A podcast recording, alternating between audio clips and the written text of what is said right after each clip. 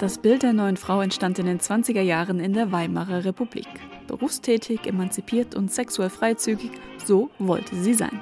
Aber was noch? Was machte die neue Frau aus? Wo kam sie her und kam sie, um zu bleiben? Wo steht sie im Kontext der deutschen Frauenbewegung?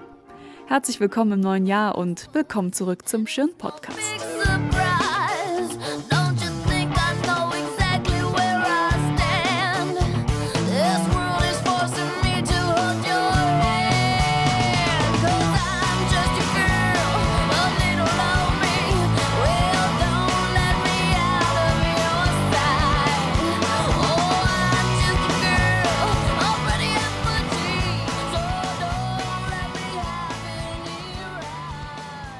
Die Ausstellung Glanz und Elend in der Weimarer Republik ist noch bis zum 25. Februar zu sehen.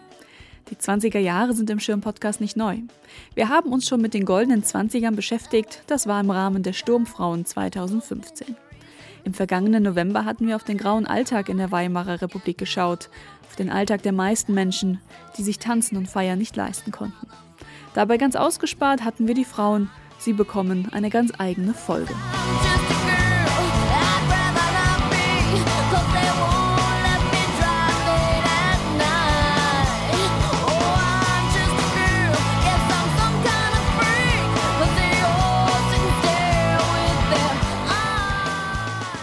Die Rollen von Mann und Frau wurden in der Weimarer Republik offener diskutiert als je zuvor.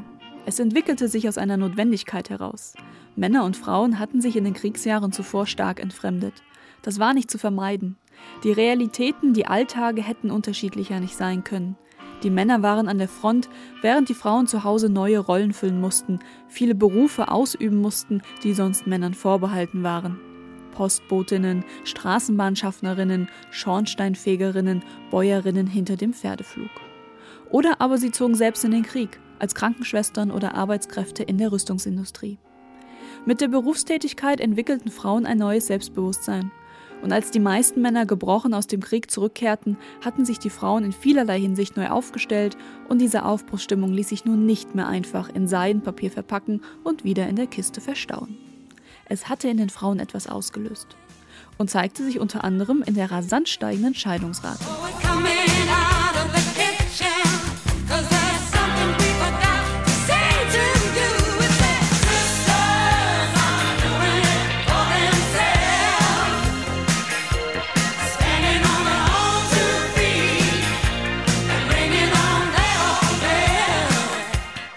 Oft wurde der Erste Weltkrieg als Motor für die Emanzipation gesehen Heute wird dies etwas differenzierter betrachtet.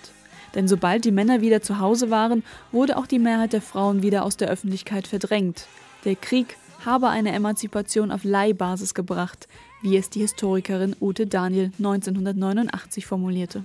Politisch hatte sich in der Weimarer Republik wenigstens eine lang herbeigesehnte Forderung verwirklicht, das aktive und passive Wahlrecht für Frauen. In der Wahl zur verfassungsgebenden Nationalversammlung beteiligten sich 78 Prozent der wahlberechtigten Frauen. 9,6 Prozent der Abgeordneten waren anschließend weiblich. Dass sie in den 20ern unterrepräsentiert und nicht in höheren Parteiämtern vertreten waren, sollte nicht überraschen. Hat sich da bis heute so viel geändert?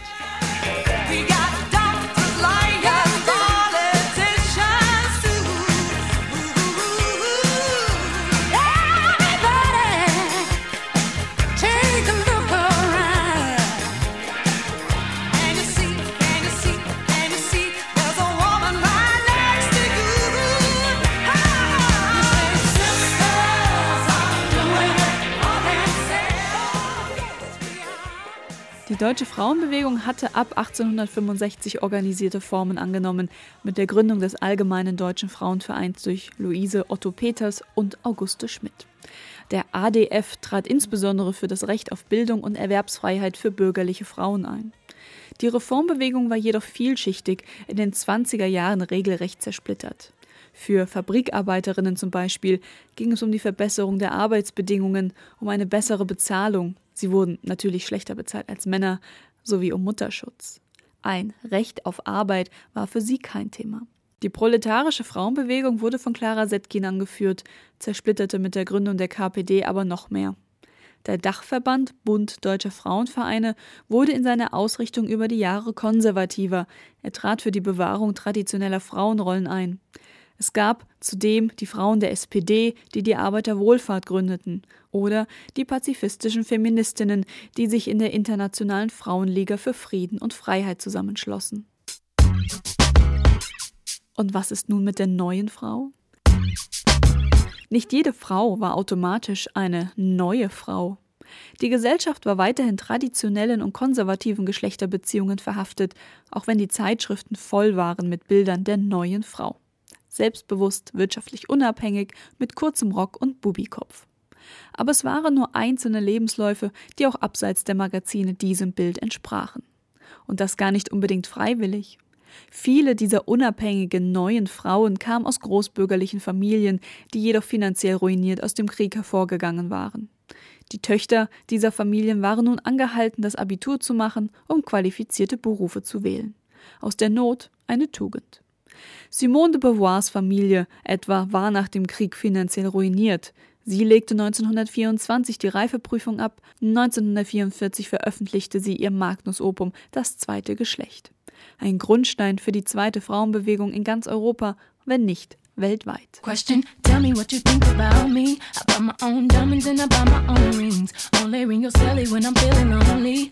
When it's all over, please get up and leave. Question. Die neue Frau war eine kleine Schicht junger, ungebundener Frauen, hauptsächlich um 1900 geboren, Akademikerinnen, Künstlerinnen, Schriftstellerinnen, Tänzerinnen, Berufsbilder, die Freiheit oder finanzielle Sicherheit mit sich brachten. Diese neuen Frauen brachen mit dem Lebensstil ihrer Mütter und lebten hauptsächlich in den Städten, wo sie aktiv am Kulturleben beteiligt waren. Sie wollten einen Beruf ausüben, eine ebenbürtige Beziehung führen, sie schlossen Ehe oder Familie nicht aus.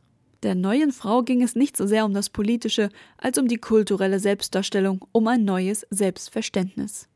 Die neue Selbstdarstellung fand auch Ausdruck in der Verschmelzung weiblicher und männlicher Attribute, die Haare wurden kurz zum Bubikopf geschnitten, Frau trug Anzüge, rauchte Zigaretten im Spitz aufgesteckt.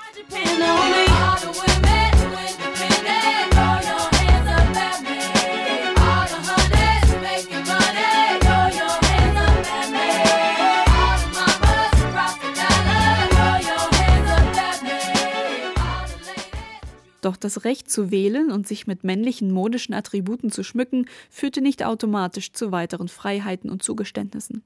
Viele Gesetze schnürten das Frauenkorsett weiterhin sehr eng. Gesetzlich hatte der Ehemann weiterhin das alleinige Entscheidungsrecht in allen Eheangelegenheiten. Er bestimmte darüber, ob seine Frau einen Beruf ausüben durfte und verwaltete ihr Vermögen.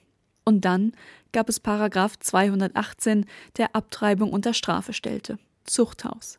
Nicht nur für die Schwangere, sondern auch die ausübende Person konnte verurteilt werden. 1926 wurde das Strafmaß gemindert. Abtreibung war kein Verbrechen mehr, sondern nur ein Vergehen. Anstatt ins Zuchthaus ging es ins Gefängnis. Ausnahmen für eine Abtreibung waren ab 1927 medizinische Gründe. Die Gesetzeslage minderte die Abtreibungen natürlich nicht. Gegen Ende der Weimarer Republik lag die Zahl illegaler Abtreibungen vermutlich bei einer Million. Die Proteste gegen Paragraph 218 blieben erfolglos, trotz einer großen Protestbewegung, die sich über die Jahre gebildet hatte und 1931 zu Massendemonstrationen führte. Eine Änderung der Gesetzeslage blieb bis in die 70er Jahre aus. Und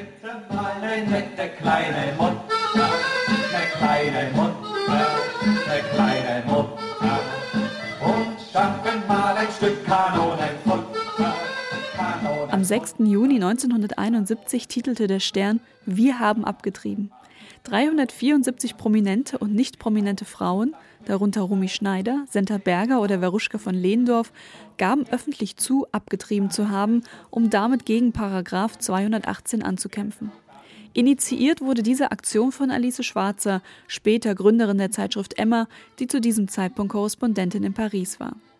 Vorbild der Kampagne war eine ähnliche Aktion des Nouvel Observateur in Frankreich, das Manifest der 343, bei dem 343 Französinnen einige Monate vorher erklärt hatten, abgetrieben zu haben. Die Aktion erregte ungeahntes Aufsehen und war der Anfang einer breiten Frauenbewegung in Deutschland. 1974 trat eine Neuregelung des Paragraphen in Kraft. Das Indikationsmodell erlaubte unter bestimmten medizinischen, sozialen oder ethischen Gründen den Schwangerschaftsabbruch. 1995 wurde dann die Fristenlösung eingeführt. Das Korsett wurde also wieder enger geschnürt die einen Abbruch in den ersten drei Schwangerschaftsmonaten zulässt, wenn vorher eine Beratung stattgefunden hat. Jüngst ist das Thema Abtreibung wieder in den Medien erschienen, denn derzeit wird die Abschaffung des 85 Jahre alten Paragraphen 219a diskutiert, der Werbung für Abtreibung verbietet. Entfacht wurde die Diskussion von einer Gießener Ärztin, die zu einer Geldstrafe verurteilt wurde, weil sie auf ihrer Website Patientinnen über Schwangerschaftsabbrüche informierte. Doktor, bitte! Frau Renner, da kann ich Sie nicht verstehen. Sehen Sie, Frauchen, der Staat braucht Männer, die an der Maschine stehen. Noch einmal zurück in die 20er Jahre. Mit der Weltwirtschaftskrise verblasste das Ideal der neuen Frau. Man hatte nun andere Probleme als die Gleichberechtigung. Die eigenen Kinder hatten nicht genug zu essen, die Jugendlichen hatten keine Arbeit und dann, dann kam das Dritte Reich, in dem Frauen wieder an den Herd verbannt und auf ihre Rolle als Mutter beschränkt wurden. Sie sollten schließlich starke, vaterlandstreue Männer gebären. Als nach Ende des Nationalsozialismus eine Verfassung für die Bundesrepublik erarbeitet wurde, waren gerade einmal vier Frauen im Parlamentarischen Rat und somit an der Ausarbeitung beteiligt. Eine davon war Elisabeth Selbert. Ihr ist es zu verdanken, dass wir heute Artikel 3 in unserem Grundgesetz stehen haben, Männer und Frauen sind gleichberechtigt. Es dauerte allerdings neun Jahre, bis 1958, dass dieser Grundsatz im Gleichberechtigungsgesetz umgesetzt wurde. Ehemänner konnten nun nicht mehr den Job der Frau fristlos kündigen oder ihr Vermögen verwalten. Es sollte noch weitere 20 Jahre dauern, bis Frau auch ohne Erlaubnis ihres Mannes arbeiten durfte. Gesetzlich festgeschrieben blieb aber weiterhin die sogenannte Hausfrauenehe, in dem die Zuständigkeit der Ehefrau für den Haushalt festgeschrieben war. Erst die Studentenproteste der 68er Bewegung brachten mehr Freiheiten und eine neue, gewaltige Frauenbewegung mit sich. Die Frauenbewegung der 70er Jahre hat viel erreicht, doch es bleibt auch weiterhin viel zu tun. Denn auch wenn Männer und Frauen auf dem Gesetzespapier gleichberechtigt sind, sieht die Realität oft anders aus. Frauen verdienen weiterhin immer noch weniger als Männer, in gleichen Rollen, bei gleicher Qualifikation und Arbeitszeit rund 20 Prozent. Wenn sie Kinder bekommen, ist es oft das Aus oder zumindest ein Rückschritt für ihre Karriere. In Führungspositionen sitzen immer noch viel, viel mehr Männer. Laut einer Studie für das Europäische Parlament 2015 liegt Deutschland in Bezug auf Gleichberechtigung im schlechten Mittelmaß. Was im 19. Jahrhundert anfing und die neue Frau in der Weimarer Republik sowie die Frauen der 70er Jahre weiter voranbrachten, ist also noch lange nicht abgeschlossen an die Arbeit.